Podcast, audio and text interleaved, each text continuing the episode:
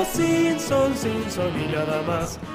Sobre los Simpsons, Simpsons no más. Hola tarolas, estamos arrancando este tradicional Hola, podcast de los jueves a las 7 de la tarde. ¿Y lo EPA? Ah, el celular. Hoy los celulares están... Mm, Eh, porque yo repito, Jorge, por las dudas, porque la gente tiene todo el derecho de, no saber que es jueves y de no saber que son las 7 de la tarde.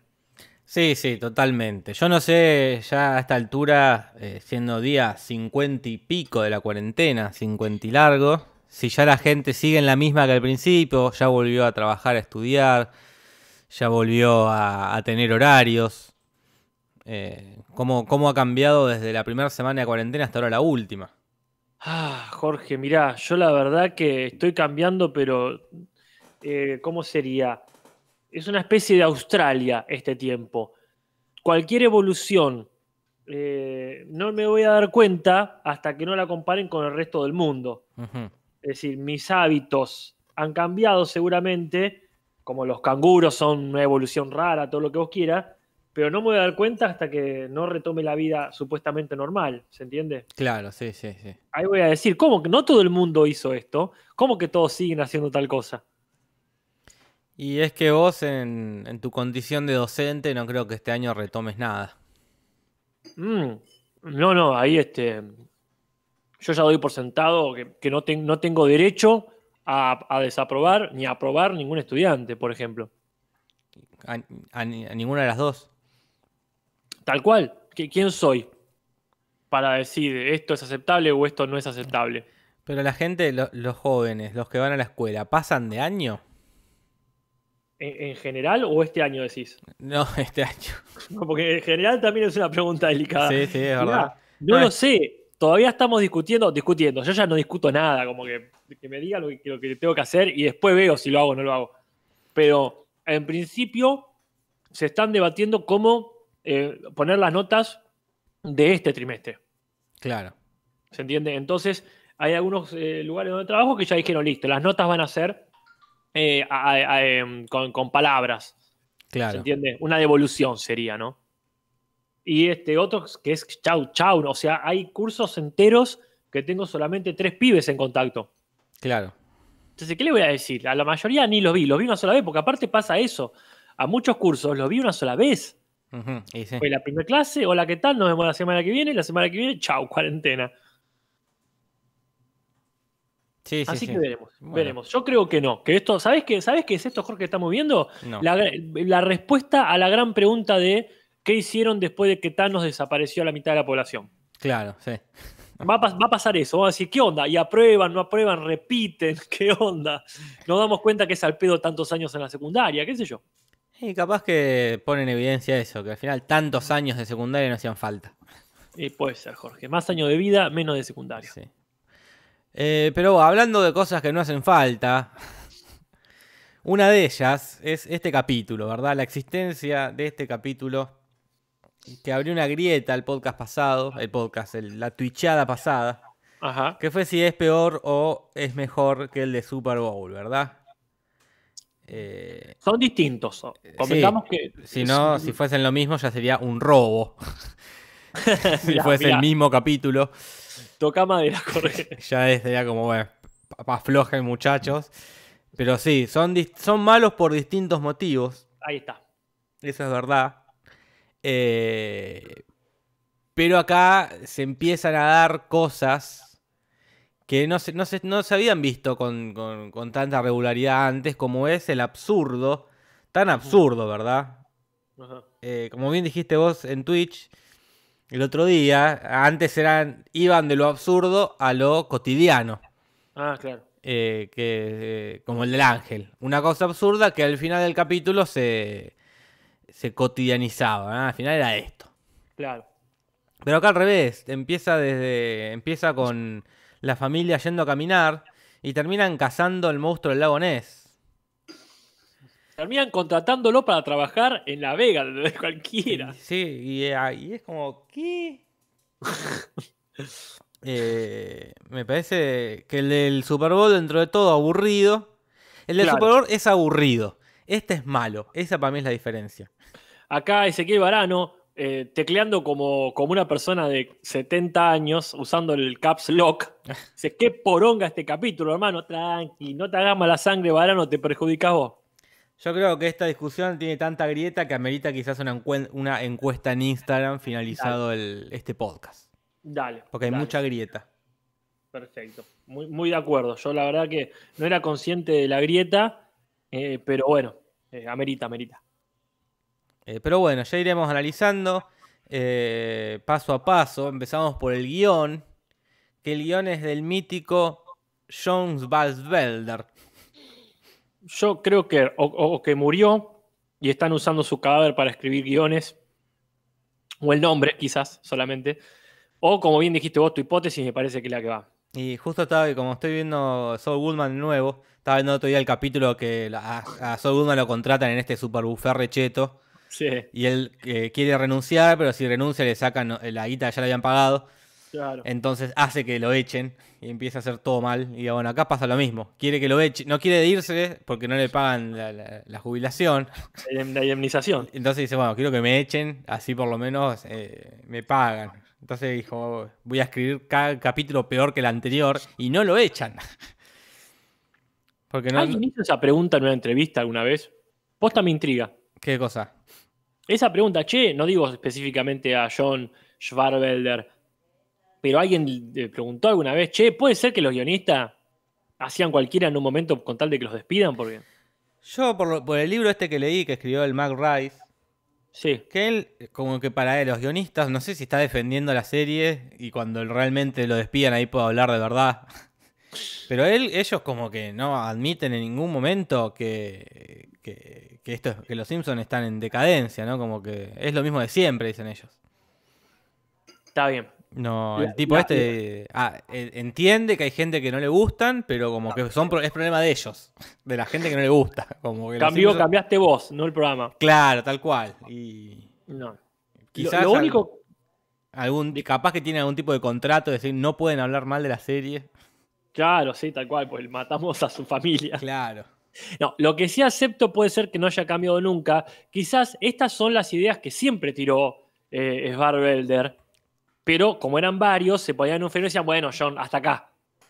Claro. Hacemos un chiste del monstruo del lago Ness, pero no lo van a buscar. Listo, listo, y negociaban. Quizás ahora que no tiene filtro, no tiene freno, y escribe el solo, ponele. Claro. O, o peor, no solo, pero sí con un montón de gente nueva. Que no le vas a andar diciendo que no a John Valverde si vos llegaste recién, ¿no? Sí, sí, obvio. Sí, sí. Quizás bueno, es eso.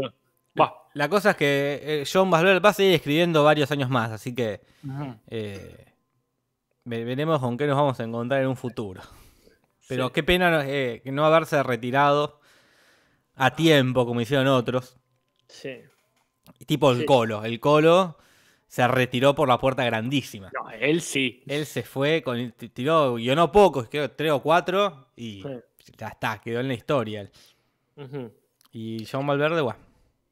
Sí, sí, ahí quizás este, uno dice qué pena que no se fue a Futurama, pero quizás hubiese sido una cagada Futurama si iba a él. Y puede ser. Y la dirección es de, de este Mark Ervin, que lo último que hizo fue Wild Bards Can't Be Broken, eh, que es el, de, es el de los pibes este, con los secretos, ¿no? Sí. Bien. Así que también, un nuevecito. Que a nivel de dirección, nunca profundizamos demasiado en esto, pero a nivel de dirección hay una buena intención, digamos, de dar un, un orden a todo esto. Sí, sí, incluso no sé si él será el que tome la decisión de los planos o de las cosas, pero tiene el plano del señor Burns con la copa en la mano y sonriendo, también es muy lindo. Sí, es un- una clásica expresión Burns ahí. Sí, sí, Pero- sí, sí, eso eh, tiene cosas simpáticas en ese aspecto. Y hay un invitado, que ya es la segunda vez que aparece en Los Simpsons, que es Michael McKean, un actor súper conocido dentro de lo que sería el under de Estados Unidos, que nosotros Claro. recién lo conocimos cuando hizo de Chuck en Saul Goodman.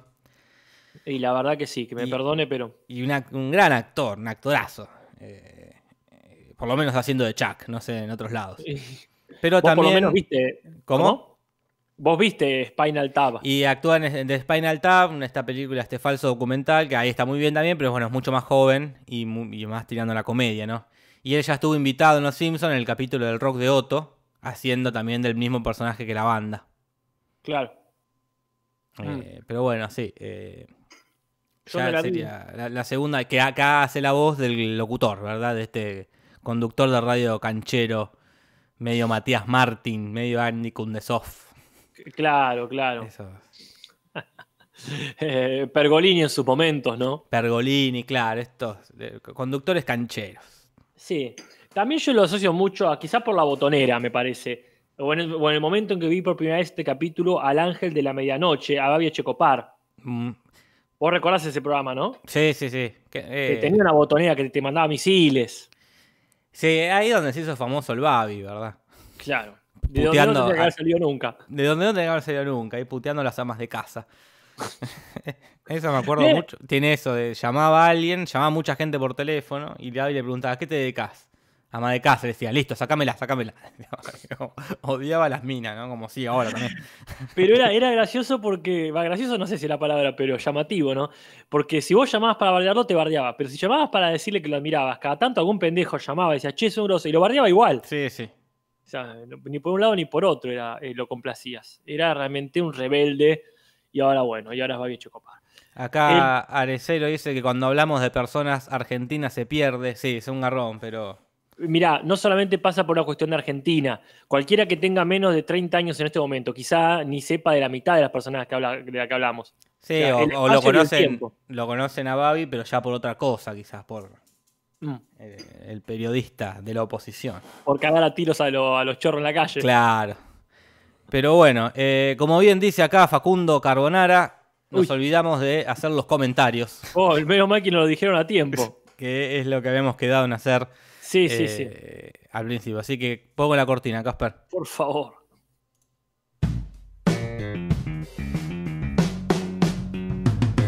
Comentarios, comentarios.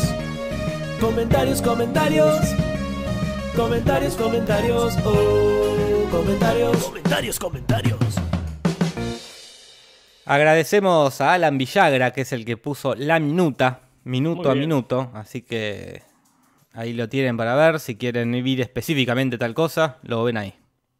Muy bien. Mientras tanto, tenemos varios comentarios marcados de los muchos comentarios que hemos recibido, ¿verdad? Muchísimos comentarios, eh, Casper. Así que 57. Y la verdad que es- está por encima de nuestro promedio. ¿Querés que arranquemos con los cumpleañetes? Dale, dale. Hay un par. Tenemos, por ejemplo, eh, a Juan Doso, que dice que hoy mismo está cumpliendo, ¿verdad? Mm, qué bien. Y a Nicolás Veneci- Venencia, perdón, que dice que eh, este sábado es el cumpleaños de su novia, Abby, que también escucha el programa en Spotify. Así que para estas dos personas, ¿qué le decimos? Y acá, para, para, para, para, para Brian Miño, que el, ayer cumplió años, ¿eh? Ay, Eh, perdón, no lo había leído. No, así que ahora sí. A ellos tres. Y que pronto te vayas al infierno, carcamal. Eh, dentro de los comentarios que hay, varios relacionados a los polacos, al Eh. chis- chistes de polacos, varios diciendo que en Estados Unidos los polacos son como los chistes de gallegos, ¿verdad? Como... Ah, Pero, y acá el eh, Bin, Bins nos dice que el beso polaco, como bien dice Natalia, hace referencia a un beso negro. Y acá tira un juego de palabras que la verdad se me hubiese escapado. Porque es polacola. claro, Polacola. Por la cola sería, ¿no? claro. es un No sé por- si lo inventó él. Si lo inventó él es un genio. y si no, gracias por eh, desasnarnos. Tal cual. Ahí este, ha- ha- hacía falta ahí buscarle el sentido. Mm. Después nos quedó un comentario muy acertado, Jorge, de Facu Salguero, que dice, otra idea para el título del capítulo pasado podría haber sido El viejo y el Bart. Totalmente, total. Es Ah. la simpleza y la perfección misma. Eh, sí, sí, ya, ya te- tendrían que despedir a la persona que hace los títulos de- en latino. Sí, totalmente. No, no, este, este no es su mejor momento, pero siempre fue bastante falible. Sí, sí. ¿Qué más tenemos? Creo que fue el último, Casper. ¿eh? El último, perfecto, bárbaro. Muy bien, Cierro la ventana. Gracias por los comentarios. Y ahora sí, al capítulo. Al capítulo en sí, que arranca con. Al- Tiene la. No solo tiene la presentación entera, sino que le metieron el gag del sofá más largo que tenían.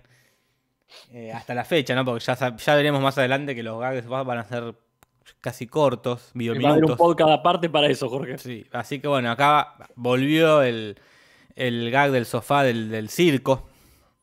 Eh, que a mí me gusta mucho, ¿eh? Sí, sí, sí.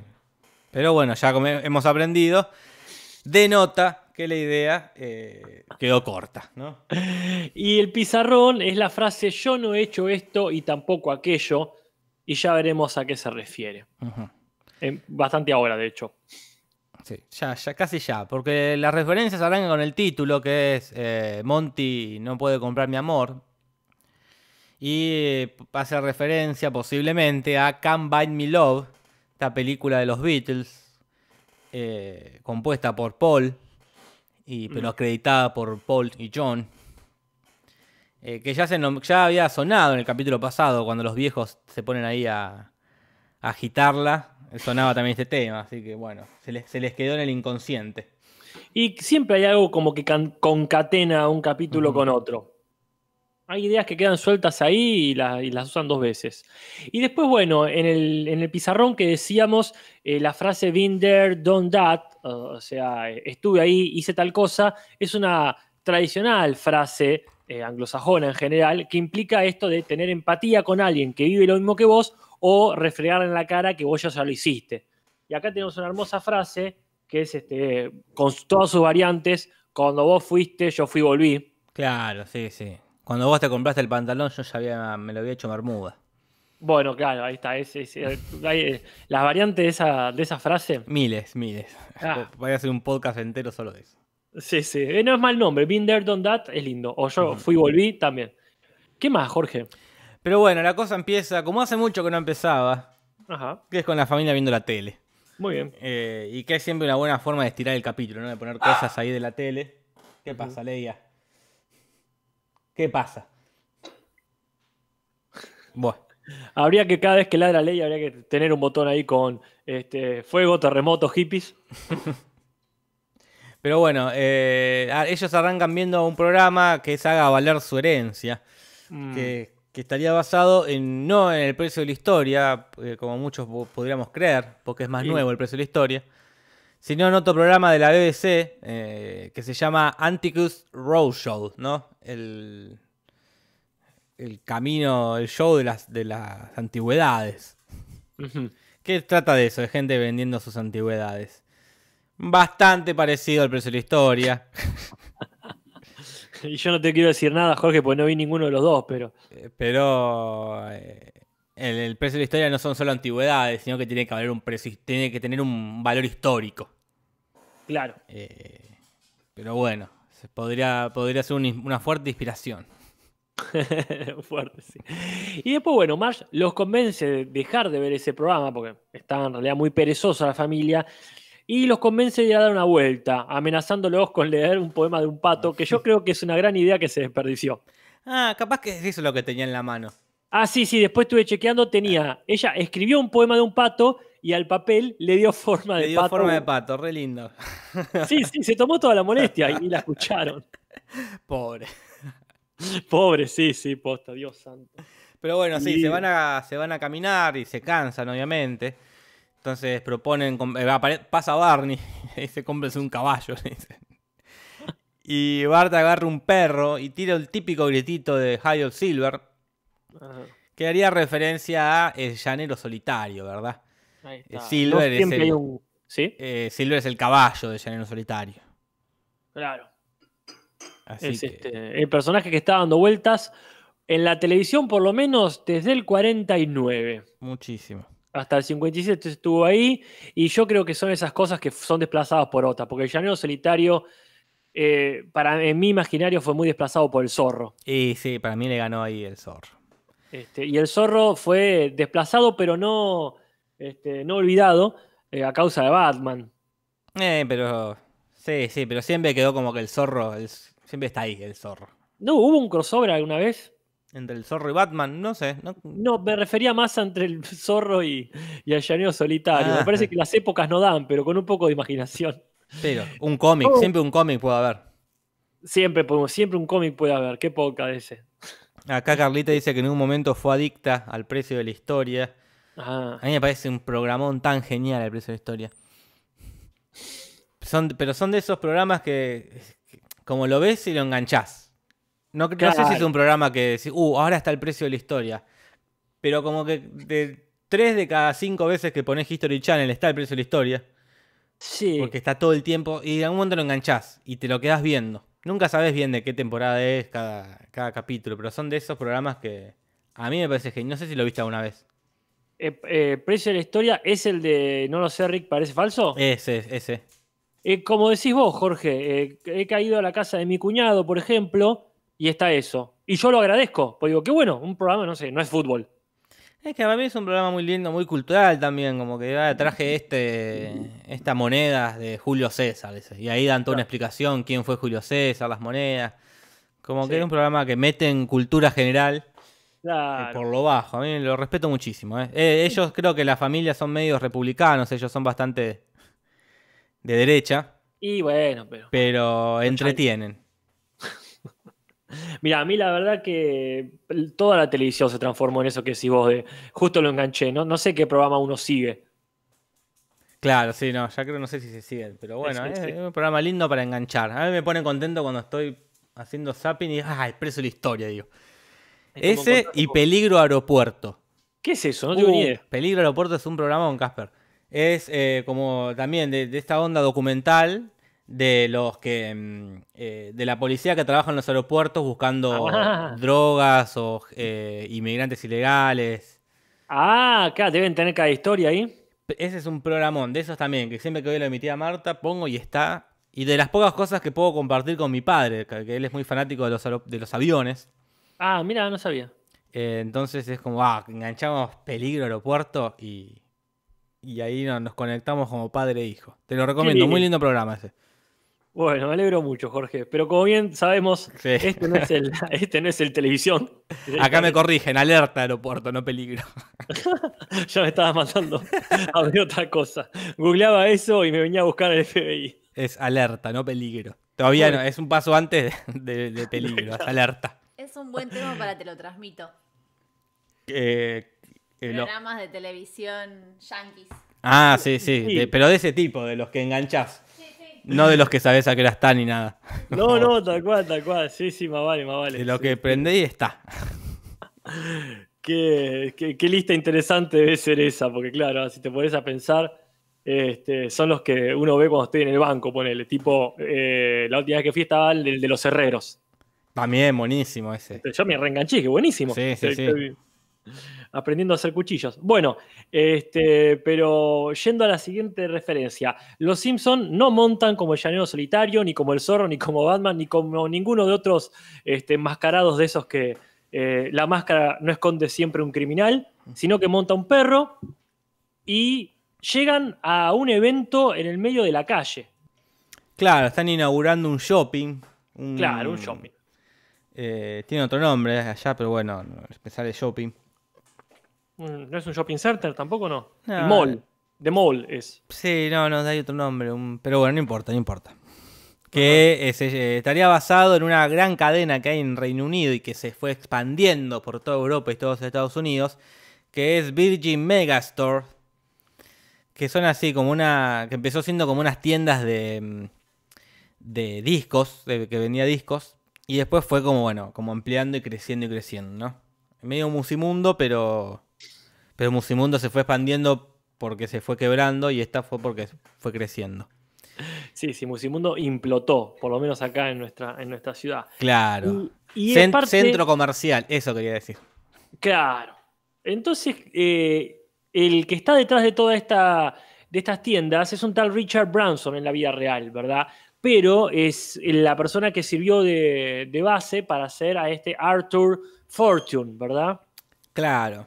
Que es medio una parodia de estos millonarios cancheros.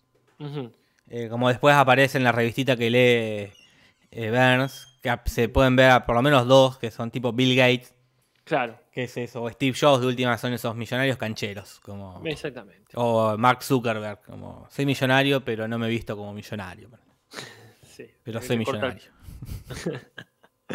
Entonces, bueno, ahí vemos en esta tienda un montón de cosas, entre ellas algo que hicimos toda la adolescencia, Jorge. Que es ir a escuchar gratis los temas de muestra de cada CD.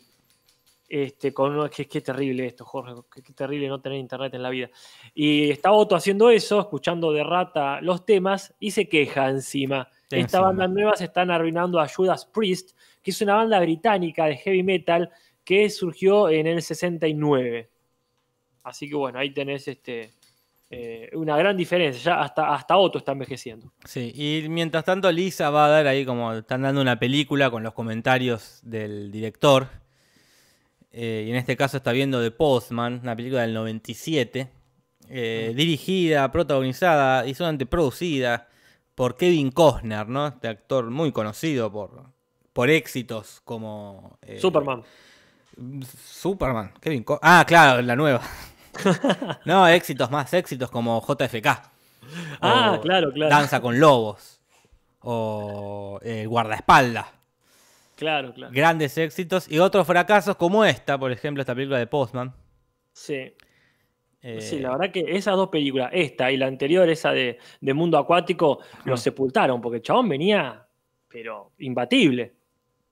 Claro, sí, sí. Pero bueno, acá le, le erró por varios motivos. Era una superproducción, pero que justo salió el año de Titanic. Claro. Y eso como que medio que la opacó. Como que la gran superproducción del 97 fue Titanic. Eh, Claudia lo opacó. y, y chao. Acá también nombran Los Intocables, otro éxito de Kevin Costner. Claro, es verdad. Eh, Pero y bueno. que- claro, este, es que para mí, como te decía hace un ratito, eh, estas producciones post-apocalípticas no son de esa época. Ahora, bueno, ahora por ejemplo está en esta onda, este, la, de, la de los Juegos del Hambre, ¿no? Todo esto de la- las metáforas post-apocalípticas de, de- de la guerra, de la rebelión. Y esta película de Postman habla de eso, pero en una época que todavía no se habían exprimido, como decís vos, las películas de cine catástrofe. No, eh, estaban, en los 90 estaban en esa época. Cine catástrofe, así, Armagedón, Claro. el día después mañana, como esa onda. En cambio, estas donde se hace mierda todo son más de nuestra época, eh, de este siglo. Pobre, ¿no? Un adelantado, si quieres decirlo así. Sí. En fin. Y la otra película que menciona, que es uno de sus grandes éxitos, es El campo de los sueños, que no sé cómo se llama en castellano, quizás se llama igual, que es esta que está con James Earl Jones, que es un peliculón, Jorge, donde, la, donde viene la frase construyelo y él vendrá. Mira, Es la película que me hizo amar el béisbol solo durante esa película. claro.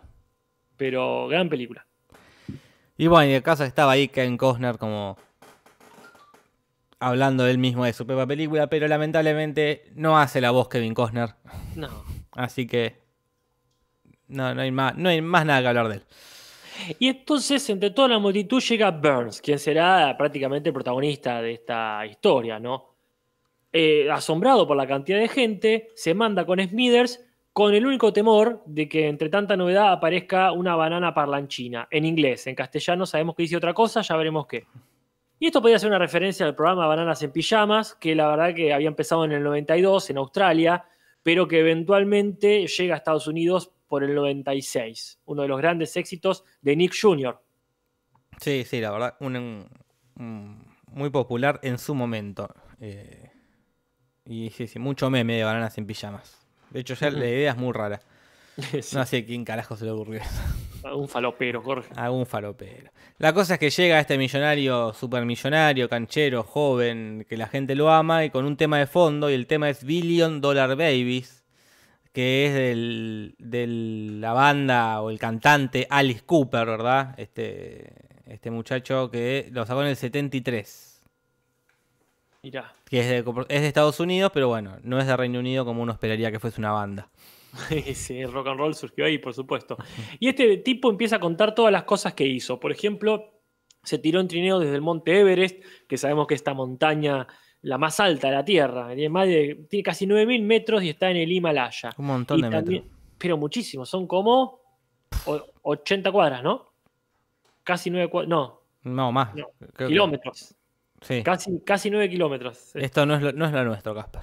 No, y menos ahora que estoy. Hay algo que- sacar cuentas eh, así al aire no es lo nuestro. No, no, acá nos cagarían con plata toda la vida, Jorge. Ah, sí.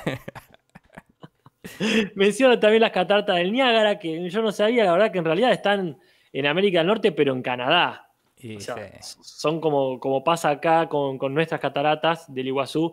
Están de un lado una parte, otra parte del otro, pero bueno, estos tienen 236 metros sobre el nivel del mar, que no parecería tanto, pero recordemos que este, tiene una caída de 64 metros de agua, es impactante, ¿no? Impactante. Eh, que supongo que sí, son más que las del, las del Iguazú. Y no sé, no estuve en ninguna. Nada que envidiarle, eh, las- las- son muy lindas las cataratas del Iguazú. Pero también lo, lo menciona Mohamed Ali, este boxeador, campeón mundial, que inspiró la gran película que es Rocky. Ajá. Y es que bueno, acá que este millonario lo, ¿cómo se llama? Lo noquea, lo tumba. Recordemos, perdón, porque esto es una cosa que a mí me hubiese gustado que me aclaren de temprano. Recordemos que Mohamed Ali es el nombre que se puso Cassius Clay en un momento de su vida. Pues yo siempre pensé que eran dos personas distintas, Mirá, no. hasta en un momento que, no sé, no creo que la internet, pero alguien me ayudó. Sí, sí, sí, es- uno puede quedar muy mal haciendo esto. Claro. Alguien te pregunta, ¿a quién te gusta más, Mohamed Ali o Casus Clay? Claro, ¿quién ganaría entre una pelea? Claro. Y vos como un boludo decís, y Mohamed Ali. Entras como un caballo. Y sí, y te mata. Bueno, pero la cosa es que pasa eso. El señor Burns ve toda esta situación de que, él es- que este tipo es millonario y querido y Burns es millonario y odiado. Entonces quiere como cambiar eso. Y ahí hace esto que es detestable y que es de donde em, que ocurre en la mitad del capítulo, los 10 minutos, que es ir y pedirle ayuda a Homero de la nada. Así. Sin siquiera la intermediación de Smithers, porque antes venían haciendo eso, por lo menos. Claro. Cuando, cuando es, che, este tipo es, eh, qué sé yo, eh, tiene mucho levante. Y, y bueno, vamos a preguntarle. Ahora ni siquiera. Y, y aparte que registra a Homero de la nada, todos sabemos que es bastante chocante, siendo que el eje de uno de los mejores capítulos es que no se acuerda ni siquiera el nombre. Claro. No, y esto que ya ha pasado, pero pueden haber agregado la escena de, eh, de el señor Burns viendo cómo todos lo admiran a Homero por algo, entonces ahí se le ocurre ir a pedirle, Claro. como una, una excusa, darle una excusa. Y más acá en es un como... capítulo, ¿Eh? perdón, pero más en un capítulo que claramente les quedó corto. No es que Claro. dice, uy, sacamos la escena pero no había tiempo. La rechota. Sí, sí, sí, no, no. Malísimo, pero bueno. Entonces, bueno, le pido a Homero que lo ayude a ser popular, ¿no? A que la gente lo quiera. Ajá. Eh, porque él hasta ah, y hacen un par de cosas como tirar monedas eh, tirar monedas a- como hizo el viejo que el otro que tiró billetes él tira monedas obviamente sale mal porque son más pesadas Y un poco más sí. dañinas y cuando va a chequear la revista de los, de los millonarios más queridos se encuentra con que no está Y, Y- no. y Y, ahí dice- este, donde empieza a decir quiénes están. Y dicen, por ejemplo, o al menos en inglés, ¿verdad? Eh, mencionan a Adam Sandler, claro que para esa época ya era millonario. Y este, en castellano mencionan a El Divino, que honestamente no tenemos claro quién es, pero podría ser una referencia a una novela de Gustavo Álvarez, un colombiano, este, que la verdad es que no sabemos específicamente quién sería el divino, pero si alguien sabe, se agradece, ¿no? sí sí eso fue lo único que encontramos en relación al divino no esta, esta novela del 87 pero bueno bien- tranquilamente podría haber nombrado a Adam Sandler Sí, totalmente. y si no Michael Jackson que es el comodín Ah, de ante ellos. la duda, es más millonario que la mierda. Vos mencionabas también que en la revista se podía vislumbrar a Bill Gates y a Rupert Murdoch. Claro, Murdoch ya había aparecido hace- en el capítulo del Super Bowl, Claro. que es ahí el, el dueño de la de la CNN ¿era? o de Fox, Fox. News, no me acuerdo. De, de Fox, de ¿no? Fox. Así que bueno. Y nosotros no se ve, bien, no, por lo menos no nos dimos cuenta quiénes eran. Debe ser este, Carlos Menem. Sí. Entonces, bueno, agarra y dice, me voy a tener que hacer eh, conocido por algún motivo. Trata también donando un cheque gigantesco al hospital, no le sale. Y Bart, le- eh, perdón, Lisa le tira la posta, le dice, ¿por qué no te vas a los medios? Y como le ve una cara muy poco agraciada, dice, mejor específicamente a la radio. Y ahí mencionan una sarta de gente de ese medio. ¿No es cierto, Jorge? Claro, porque el señor Burns nombra en, en castellano a un tal Ramiro Gamboa, eh, tío Gamboín, dice que es, también es un locutor y actor y presentador infantil de México, muy conocido, que, bueno, que estuvo en la, en la, en la radio muchos años, en la época del señor Albert, ¿no? En la época del 40, 50, hasta Ah. el 90 y pico, que fue cuando se murió. Bueno, en algún momento le iba a tener que pasar. Y a todos nos va a pasar. Sí. Y, pero en inglés la que nombra es a Doug McNeil y su Breakfast Club, que también es otro programa de radio de la década del 30, que estuvo hasta el 68 Mm. con este tipo, Doug McNeil. Así que bueno, son dos referencias a tipo los Héctor Larrea de, de allá. Me encanta la gente que dice que no sabe de quién hablamos. Eh, ahora googleen, googleen. O pregunten, está todo bien. Héctor, la pregunten quién fue Héctor Larrea. El efectivísimo. Héctor Larrea. Bueno, y en inglés mencionan, ¿verdad? Este, a Don McNeil Breakfast Club, que sería también un programa viejísimo Sí, sí. de, este, que empezó en el 33 hasta el 68 estuvo en este, Estados Unidos. Sí, como bien dije recién. eh, Ay, perdón, me estaba leyendo mal. No, no, está bueno que por las dudas eh, se repita. Si me pasa por pasar de una ventana a la otra. Te pasa por drogadicto, Casper. Sí, también, está bien, eso, eso, eso dice mi doctor. Pero no, quería, la siguiente referencia era la de Howard Stern, ¿verdad? Claro, porque termina yendo un programa ahí que de este que decíamos hoy, el programa canchero, el programa jovial, eh, y eh, al que va a hacer referencia a una persona real que es este Howard Stern, ¿verdad? Un tipo que hace radio allá, radio canchera, eh, que está desde, el- desde el 86 hasta el 2005 haciendo un programa muy canchero y después se fue a otro radio y sigue haciendo hasta ahora, ¿no? Les recomiendo la película, no me acuerdo bien cómo se llama, pero googleé en Howard Stern la película, que este, está basada en su autobiografía. Yo la vi en un canal típico acá, como sería OISAT o Space, que bueno, este, te plantea bien cómo empezó a agarpar esto de ofender a la gente y que te paguen por eso. Claro.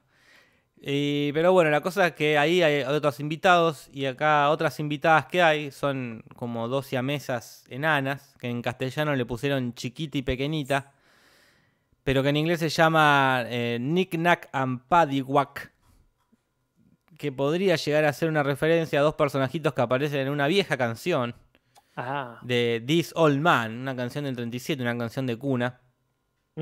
Esto podría ser de ahí como podría ser de otro lado, Casper, ¿qué querés que te diga? Lo que no podría ser de otro lado, Jorge, es cuando llega Burns y este Marcelo Pergolini le dice Skeletor a Burns. Y todos Claro. sabemos que Skeletor es el malvado de Masters of the Universe, o sea, la némesis de He-Man, a quien, cuya voz hermosa se la debemos para Latinoamérica al señor Álvaro Tarcisio, que cada tanto aparece en Los Simpsons, ¿verdad? Ajá. Y bueno, y eso sale, sale como el orto toda esa sección, porque tiene mucho botón y mucho, mucho chiste de pedos. Le hacen preguntas que son muy modernas para ver, como hablar de sexualidad en la radio. eh, para verse es una locura, es medio una, como Mirta Legrand Claro. cuando Ginsburg le preguntó por la primera vez, ¿no? Es esa, esa Sí. situación que es demasiado, ¿no? Igual me encanta cuando le pregunta si mató a alguien. Y dice, bueno, no, no Ah, sé, sí. errores pasan. Para eso estaba preparado. Entonces, eh, para ganarse el amor del pueblo, decide ir a cazar el monstruo del lago Ness. Que, él- que era, obviamente iba a pasar eso, ¿verdad? Sí, sí, era como que se venía a venir. Muy sutil. Eh, decantó muy bien, decantó muy bien. Y hace, hace un breve repaso por otros intentos de atrapar el monstruo de lagones, en el que incluye a Leonard Nimoy, porque parece que él este, tenía un programa eh, en el cual este, eh, iban a buscar cosas locas, ¿no? civilizaciones perdidas, y en algún momento puede ser que hayan ido, y si no sería obvio. Y tal vez por eso mismo, como bien me decías vos, eh, hay un capítulo de, de un cómic de Star Trek en el que también este, pasa algo rela- relacionado a eso, ¿verdad? Sí, es un cómic del 81 eh, no, que no es canon a la serie, ¿verdad? Pero bueno, pasa eso. Y también lo nombra Peter Graves, que es un actor conocido por hacer del jefe en Misión Imposible, la serie. Claro. El, supongo que es el personaje que en la película hace este tipo, eh, no me sale el nombre, el que es el papá de Angelina Jolie. Eh, ahora no me va a salir el nombre, pero bueno, el jefe de Tom Cruise. Pero en la Claro. serie de, de los 60-70, ¿no? Y él tenía una, una película que se llama The, Mystery- The Mysterious Monster, Los Monstruos Misteriosos, una- un documental donde iba a ver eh, si existía realmente el monstruo del lago Ness y el Yeti. Claro. Así que supongo que la lo que dice Homero será por eso. Y si es por Eh. otra cosa, no lo sabemos. Bueno, pero como bien dice Burns, efectivamente esos son los grandes mitos o misterios de la humanidad. Y es este, que de tiempos inmemoriales la gente se pregunta si el lago Ness es real. Y parece que es bastante legendario, más de lo que pensábamos. Porque la leyenda del monstruo del lago Ness eh, oblicuamente arrancaría en el siglo VII después de Cristo, cuando alrededor del año 500 y algo, ponele, este, un, un santo, eh, el San Columba, eh, salvó a alguien de una criatura, de un animal, Mirá. en el río o en el lago de esa zona. Entonces de ahí quedó la idea de que había una- un, un animal dando vuelta no convencional. Y recién, en 1868, este, alguien dice que vieron un pescado raro dando vueltas por ahí. Y ahí se desata, ¿no? ¿Hola? Hola, Casper. Sí, sí, te estaba escuchando. No te quería interrumpir. Menos para decirte que se llama John Boyd, el, el actor que decía. Ah, Que es el malo de Anaconda, ¿no? Ah, el malo de Anaconda. Sí, sí. Ahora sí. Es el papá de Angelina Jolie. Es el papá de Angelina Jolie. Y bueno, alguien tenía que serlo. Sí, sí. Entonces parece ser que ya en el siglo XX, 1930, este, ahí empiezan a robar con eso en la prensa, ¿no? La prensa se da cuenta y empiezan a, correr los rumores. Y en el 34 surge la famosa foto que todos conocemos, que este, durante mucho tiempo se creyó real, pero hace algunas décadas este, un pariente de alguien que trabajaba en el diario dijo, en realidad era retrucha, qué sé yo. La última noticia que tenemos, Jorge, es el 2014, bastante reciente. Porque con esto de los mapas de, eh, eh, de Apple o el Google Earth y todo eso, se vio algo raro ahí sobre la superficie del lago Ness, pero en realidad no era ninguna duda que la estela de una embarcación bastante común y corriente había dejado esa, esa foto. Yo elijo creer, ¿eh? Siempre. Siempre. Bueno, y la foto esa ya fue referenciada en Los Simpsons, en el capítulo que Homero va a pescar ahí el, Capitán el Sherman. Capitán Sherman, así que ahí se hizo el chiste con la... ¿Cómo se llama? Con la, con la Foto. foto. Pero bueno, sí, se van todos ahí, bueno, todos, no sé de dónde, eh, obviamente se llevó a Willy, supongo que buscó a un experto en Springfield, experto en Escocia. Eh, sí, Y... por lo menos a, a Franks por lo menos dicen cómo. Claro, sí, eh, eh, el científico tenía que estar. Ese es un lindo momento, no, no, no destaca, pero bueno, es, es bueno de por sí. Cuando dice, vamos, ¿para qué le estoy pagando? Y Homero dice, me está pagando por trabajar en su planta. Claro. Y Willy dice, a mí no me A paga. mí Y no me- otro dice, "Y a mí me secuestró. Ah, sí, sí. Ese momento es lindo. Sí, sí. Lindo. No es nada más. Lindo nada más. Pero bueno, sí, están ahí eh, eh, intentando pescar el, el bicho del lago Ness. Hacen una referencia a Alien, quizás, cuando están el profesor Fringo en el aparataje, viendo que algo se está acercando, se está acercando a ellos, y grita, está sobre nosotros. Que es algo parecido que pasa en Alien, ¿verdad? Cuando están ahí siguiendo al bicho. No recuerdo bien si era en Alien o en Aliens.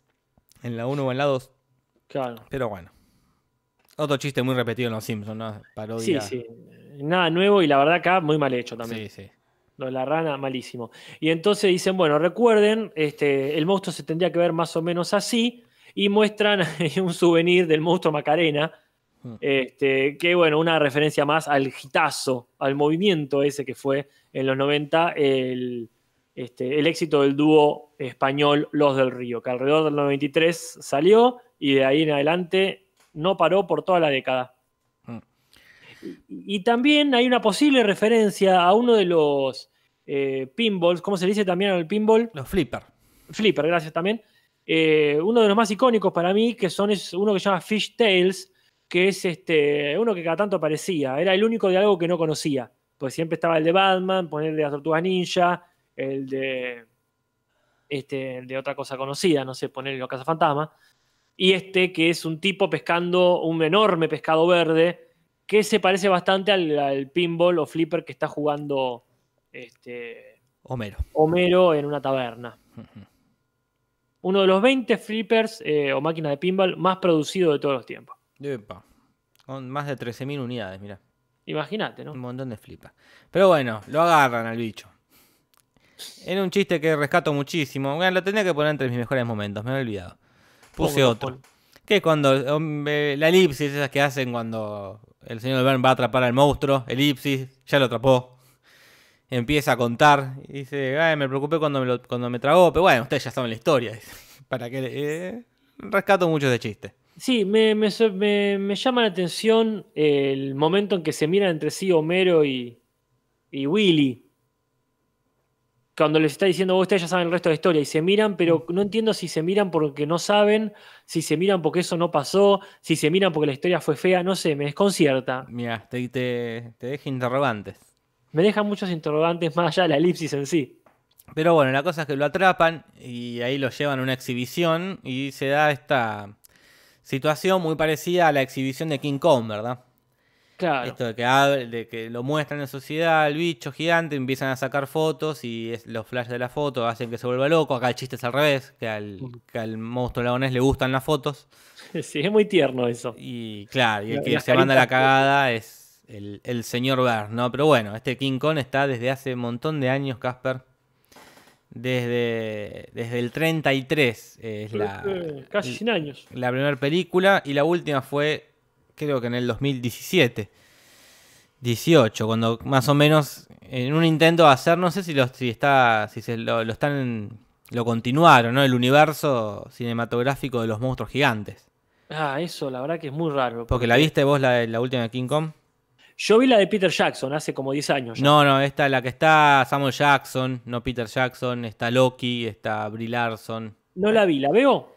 Es simpática, es simpática. Pero bueno, al termina la película que muestran que hay una especie de, de fósiles de otros monstruos y uno de esos monstruos es Godzilla.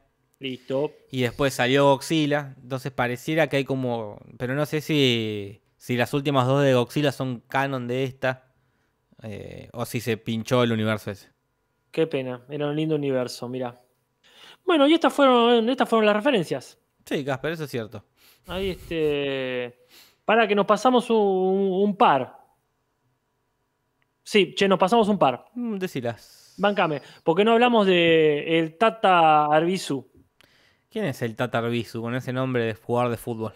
En un momento, este, sí, posta. En un momento Perón dice, esta es la novena maravilla del mundo antiguo, porque la octava sería la voz del Tata Arbizu, que sería Jorge Isaac Arbizu Martínez, que es un actor de cine, televisión y de doblaje mexicano, que le decían el Tata por un personaje este, que hacía ahí en una, en una serie. Y en inglés en realidad no dice justamente este, dice Jim Neighbors, que es este, una personalidad de la televisión yankee que cada tanto mencionan en Los Simpsons en inglés. Ahora sí, Jorge. Muy bien. A las curiosidades, Casper.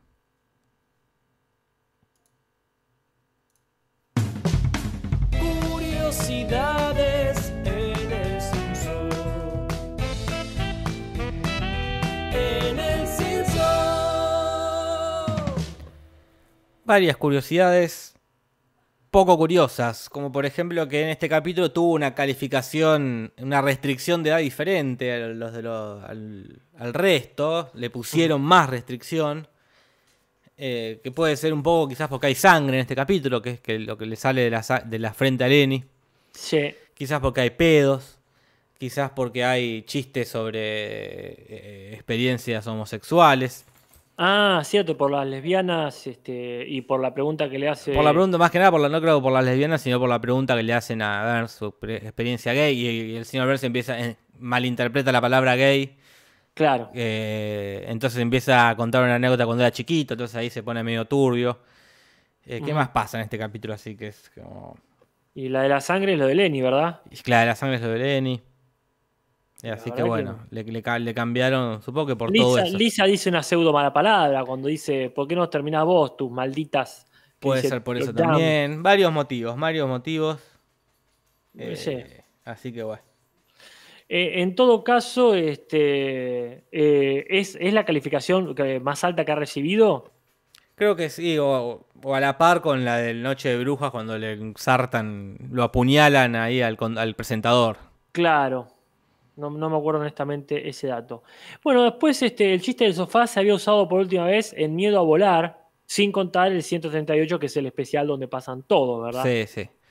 Nos llama la atención la animación en el momento en que a Homero le regalan billetes, que el millonario dice acá tienen un dólar, pero pareciera estar sacando los billetes de a dos. Hay que ver ahí qué onda. Tanto el que tiene el millonario en la mano como el que tiene Homero eh, parecen ser dos en vez de uno. Y después, bueno, este, todos reciben billetes de un dólar, pero Flanders justo agarra uno que parece ser de 10 o de 100, si es que le está tapando un cero con el dedo, ¿no? Hay un tema que nos, que nos confundió a todos, que es el papá de Willy, que aparece ahí. Mm. Que ya había dicho en un capítulo que, que él eh, no lloró ni cuando ahorcaron a su padre. Claro. Ahora que lo pienso, él dice que lo colgaron por matar un cerdo, Sí. ¿no? Por robar un cerdo. Pero no quiere decir que murió. Puede ser eso, que lo colgaron y después lo bajaron al toque. O un Sí. error de. Sí, tal cual. O, Cada cual. O- que, o que estemos viendo una caricatura y no O- tenga por qué tener sentido. o que esto transcurre antes. Quizá no sea canon este capítulo en general y, y no debería serlo. Puede ser. Bueno, este, hablando de padres, Homero, este, mientras sus hijos le piden plata, se la sacan porque él está omnubilado por este, eh, un mono tocando el charango. Pusiste algo. Es que, eh, sí, Quizás sea un charango. banjo, pero no te voy a quitar la. No, para mí está, está- está tocando el charango. Este, que bueno, lo sumo ¿no? A- a- al hilo de. Claro, sí, sí. Ahí, el otro- ayer lo estuve actualizando. Ah, bien, bien. Hay mucho más de lo que uno. De lo que uno recuerda a simple vista. Ya, y acá tenés otro. Y la última curioseta es esta que se le había propuesto al- a este tipo, al que hace, a este periodista que dijimos, el Howard Stern, si quería participar, y él no quiso, lo rechazó. Eh, bien que hizo, porque si no hubiese bueno, quedado claro. pegado en este capítulo espantoso. Y como bien dijimos, la Kevin Costner no hace la voz Kevin Costner, la hace eh, nuestro conocido Hank Azaria, el que hace la voz de Apu, por ejemplo, que también hizo la voz del supermillonario este canchero. Sí, este, a él ni le preguntaron, ¿no? No, para mí directamente ni le preguntaron. A Kevin Costner, quiero decir, no Sí, a sí, sí. Bueno, y las referencias a capítulos anteriores, bueno, sabemos que Burns drogado es mucho más copado, esa es una- su eslogan. Burns drogado es mucho más copado. Este, y también habíamos visto a Smithers bailando la conga, ¿no es cierto? Y ya había pasado en el. Cuando está en el vagón de tren ahí que lo emborracha Burns para verlo bailar. Sí. Y después está el tema del casino. En este espantoso final, espantosísimo final. Ah, Donde no solo es ya extraño que trabaje el monstruo este en el casino, sino que también haya cambiado considerablemente de tamaño. Era gigante y ahora de repente es un- apenas un poco más alto que, que Homero. Pero no se entiende si es el casino de Burns, si es el mismo casino de siempre, que lo habían, eh, ¿cómo se llama? Demolido. Claro, porque no, no se ve como el casino de Burns, pero tampoco sabemos qué tiene que ver Burns con un casino Claro. habiendo perdido el suyo. Salvo que haya comprado otro y manejado por en, en Las Vegas o en Reno, no sé. Sí, sí, no, rarísimo. Pero bueno. Ah, sí, qué raro, qué raro todo esto, Jorge. Y chistes repetidos, digamos, eh, quizá no en un mal sentido en este caso, bardear a Kevin Costner, Mm. pues ya eh, la, la bardeada más sutil había sido cuando Milhouse, que se lo extraña, te digo ya, me- Milhouse jugaba al videojuego del, De Waterworld. del Waterworld. Ay, Y no parecía después- Milhouse, ¿no? Eh, no lo recuerdo, No eh, salvo que haya estado ahí con, con los pibes. Por eso fue un capítulo malo. Mira, puede ser. Porque no y apareció Gaspar Milhouse. tampoco apareció. Ni Gaspar tampoco, que es el otro, el, el suplente de Milhouse. Y después otra cosa como para tener en cuenta, ¿eh? que no llegan a ir al zoológico, pero lo mencionan. Exactamente cuando el capítulo se está por ir a la bosta, Eh, sí. porque justo ahí, no es en otro momento. ¿eh? Dice, ah, el zoológico de Springfield tiene dos pandas nuevos. Y ahí dice, bueno, ok, pero no vamos al zoológico, vamos a hacer otra cosa. Relacionado a animales también, pero no tan directo. De todas formas, dejo acá con un alfiler pegadito que Homero, Burns y Osos Panda no es la última vez que lo vamos a escuchar. No, lamentablemente no. Y cuando los volvamos a ver, ahí va a ser un pozo sin fondo, mira. Mira, Jorge. Che, hablando de pozos, ¿cuál es tu mejor momento? Y ahora había puesto el de los repelentes para grillos, Ah, es muy buen, muy buen chiste. pero después me acordé del de eh, esa elipsis de cómo cazó el Burns al monstruo lagonés y que me quedo con ese, me causa gracia. Eh, está muy bien. Este, y yo voy a tomar el momento, todo el momento de Ken Brockman diciendo cambiaron, cambió la forma de ser millonario y lo bardea indirectamente a Burns, que está ahí tomándose un vinacho en su sillón en el medio de su tremenda mansión. ¿Y tu peor momento cuál es, Casper? Mira, para mí el peor momento, como para diversificar las opiniones, es ese que se van silbando Homero, Willy y el profesor Frings, que me parece en espanto. Da pie a la elipsis que decís vos, que a mí no me gusta tanto como a vos, la verdad, Mira. pero este, ese momento antes de nos vamos silbando bajito me pareció muy pedorro.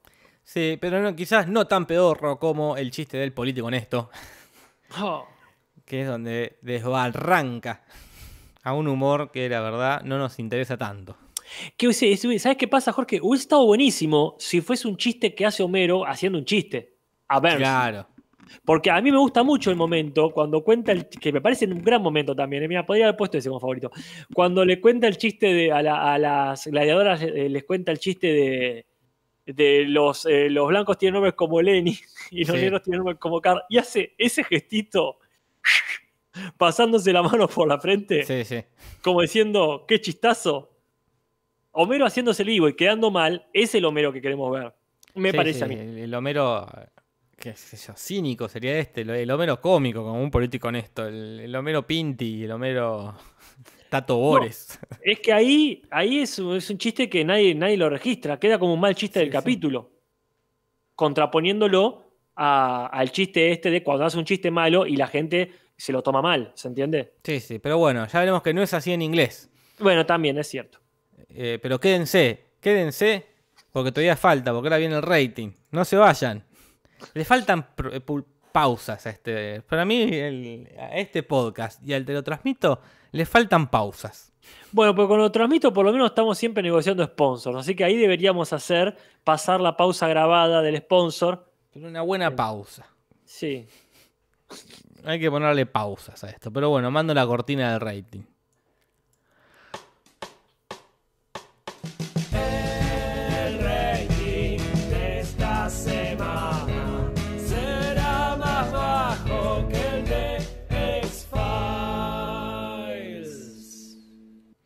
Y sí, fue más bajo que el Dex File nuevamente, pero no, no le fue tan mal como el anterior, pero tampoco tan bien como en las buenas épocas, porque No. tuvo eh, 7,3 puntos de rating, que es casi 7.200.000 personas, ¿verdad?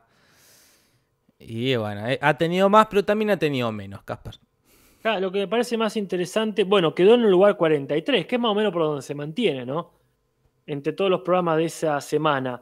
Eh, pero el tema es que, como bien nos dice Leandro Coria, hay un motivo por el cual no fue tanta la diferencia con los expedientes X. Claro, ¿De que, tuvo, que fue? tuvo más rating los expedientes X. Acá, 8 puntos, o sea, un punto más tuvo prácticamente. Claro, y recordemos que los expedientes X venían como siempre 10, 11, venían bien. Pero Coria nos dice que le- no le fue tan bien al de los expedientes X porque fue un capítulo que estuvo como centrado en personajes secundarios.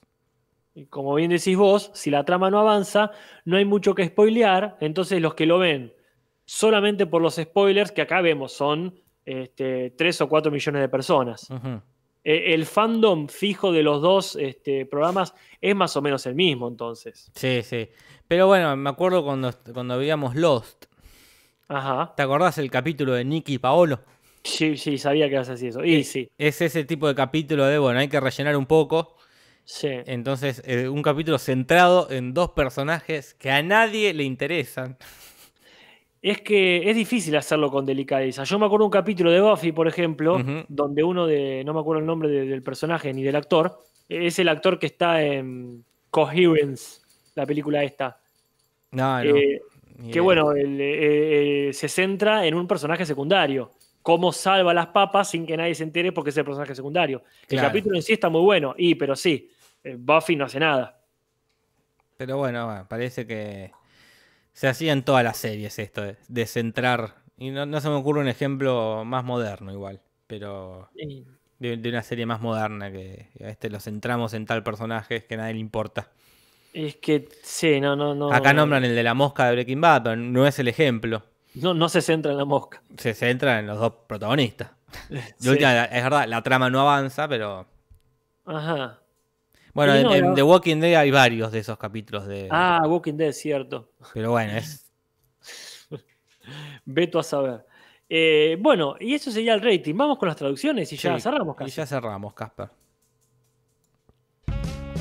Traducciones, ¿qué va a pasar? Tim Humberto original. Traducciones, ¿qué va a pasar en el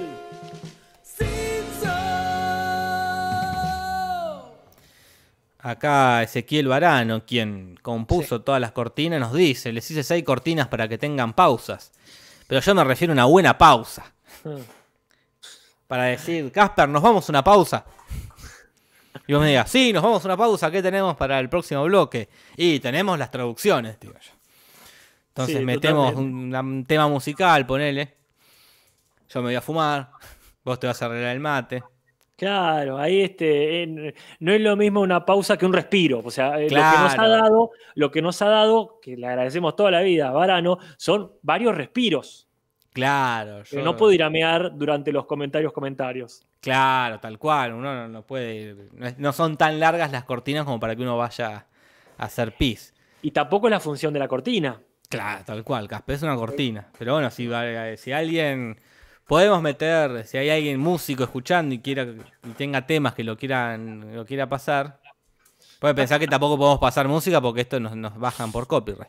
Y la verdad que sí, sí, ahí me parece que hay que, hay que conseguir y o inventarse y sponsors, como dijeron ahí en el, en el chat. Y, este, y dejar ahí grabada la, la propaganda. Eh, Bueno. sí, sí, pero bueno, queda pendiente. Tranqui, no hay apuro. Las No. traducciones no hay muy buenas que digamos, pero No. hay, un par significativas. Este, para empezar, cuando que para empezar en realidad medio por la mitad de la lista, eh, cuando Kevin Costner, ¿verdad? Kevin Costner. Siempre tengo miedo de decir Mel Gibson, me los reconfundo. Eh, le pide, le pide pobre un sanguchito a Lisa, porque debe estar ahí haciendo lo mismo de hace rato, y le dice, y esto es raro, porque le dice sin chile, le dice en latino. Sí. Pero generalmente esas son las cosas que evita decir el doblaje mexicano, ¿no? Es que lo evita decir cuando lo dicen en inglés. Es un caprichoso. Eh, claro, es ga- cataflorismo es eso, ¿no? Sí, sí.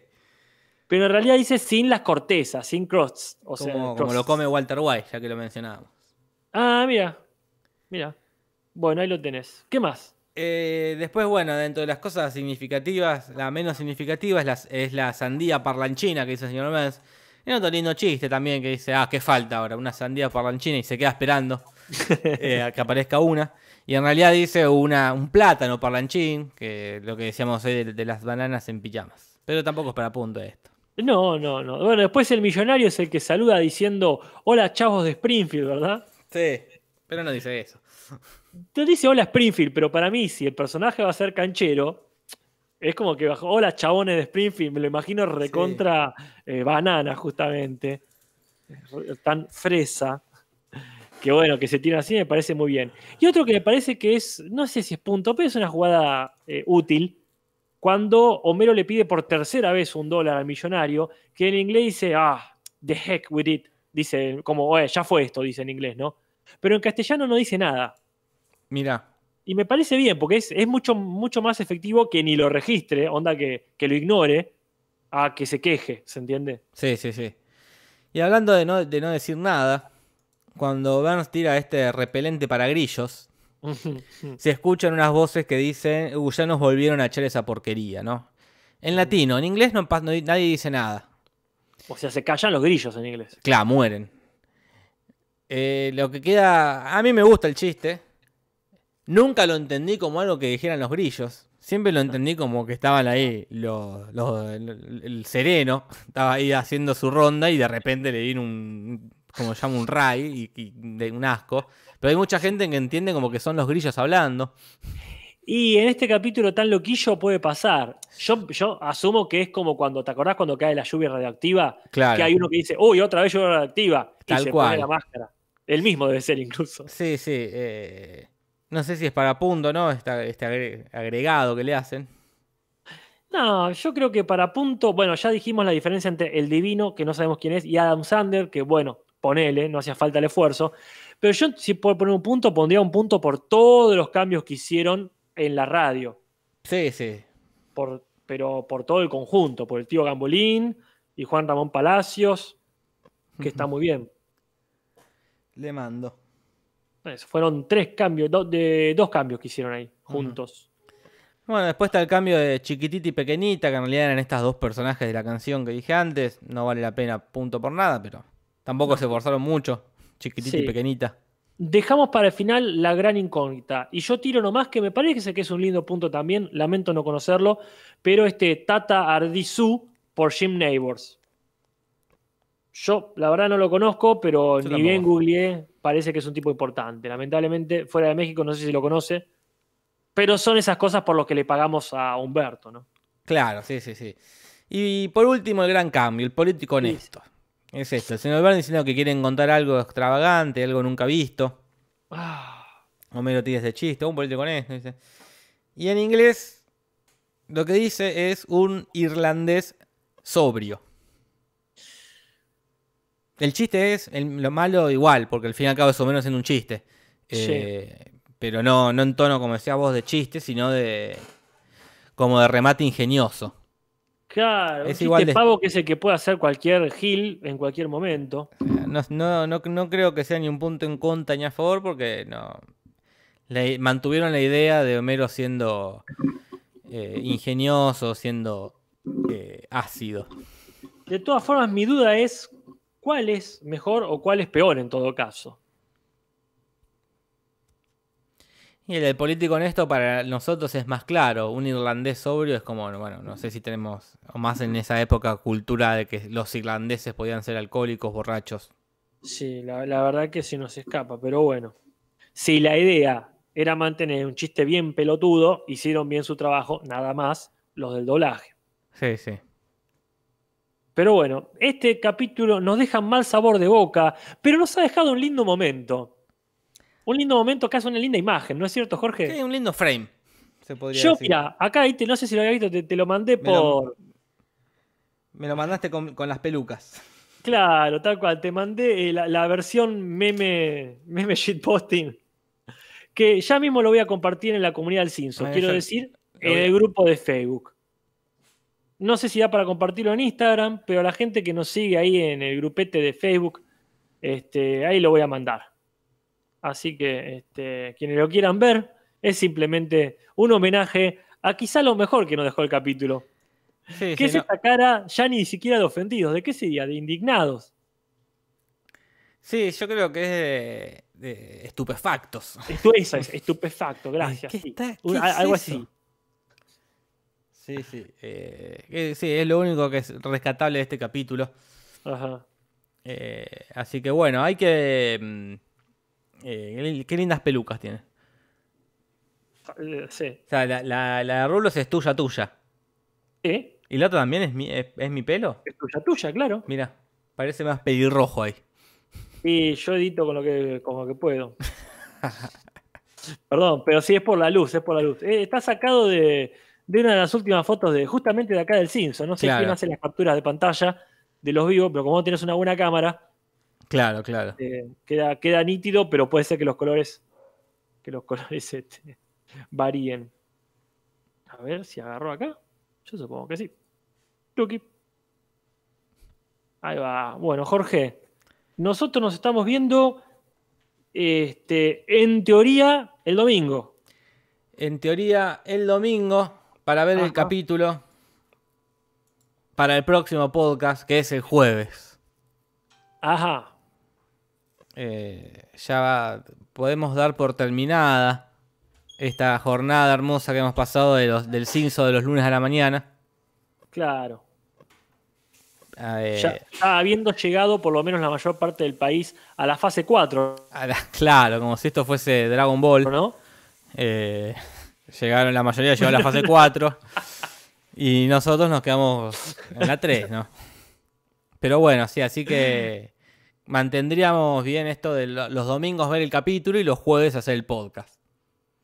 Claro, exactamente. Así que bueno, vamos retomando lentamente a la normalidad, pero bueno, Twitch ya quedó. Sí, sí. Acá pregunta la gente, no, no dijimos cuál era peor, si este o el del Super Bowl. Quedamos en hacer una encuesta en Instagram. Exactamente. Quizás también en Twitter. Y bueno, estaría bueno para ver en, en Twitter quién gana y en Instagram quién gana. son, personas, usuarios completamente distintos. Incluso el, el voto de una misma persona puede diferir entre Twitter e Instagram. Tal cual, sí, sí. Así que ahora, eh, ahora cortamos acá y me pongo a preparar eso. Este, pero mientras tanto, ahí pusiste el meme. Pero mientras tanto, el capítulo que viene, ¿cuál es? El capítulo que viene de Los Simpsons es eh, Hay que salvar el cerebro de Lisa. Creo que es el de Mensa. Oh, bueno, el de Mensa le tengo ganas, ¿eh? Y tiene el meme del detector de sarcasmo. Ah, pero la historia paralela ¿Cuál es es? media pete. ¿Cuál es? La que Homero hace un calendario erótico para Marge. Ay, no me acordaba de eso para nada. Pero aparece, Pero- aparece Stephen Hopkins. Aparece Stephen Hawking en una, una aparición sacada de la galera, pero, pero la recuerdo buena. Sí, sí. Y aparte tiene el momento del kiosco. Sí. sí. No, no, le, le- pongo, le pongo fichas. Vamos a ver, vamos a ver. El domingo lo veremos. Exactamente. Bueno, entonces será hasta el domingo, mi amor. Tal vez vamos a vernos. Sí. Y bueno, y gracias por estar ahí. Casi 400 y pico de personas hubo acá. Esperé un récord. Creo, Bueno, creo que un récord. Genial, entonces. Será hasta prontísimo. Acá, para, para, para el último comentario que leo. Si vamos Sí. a hacer sección de los mejores memes. Y si hay memes, sí. Sí, más vale, por supuesto. Pero memes originales, no, no, no compartan. un- No, claro, sí, no queremos. Nada, no se aceptan pelucas. No se aceptan pelucas, a menos que las pongan ustedes mismos. Ah, sí, claro, claro. Tal cual, ahí sí, sí. Ahora sí, hasta la próxima. Soy Anónimo y buenas noches.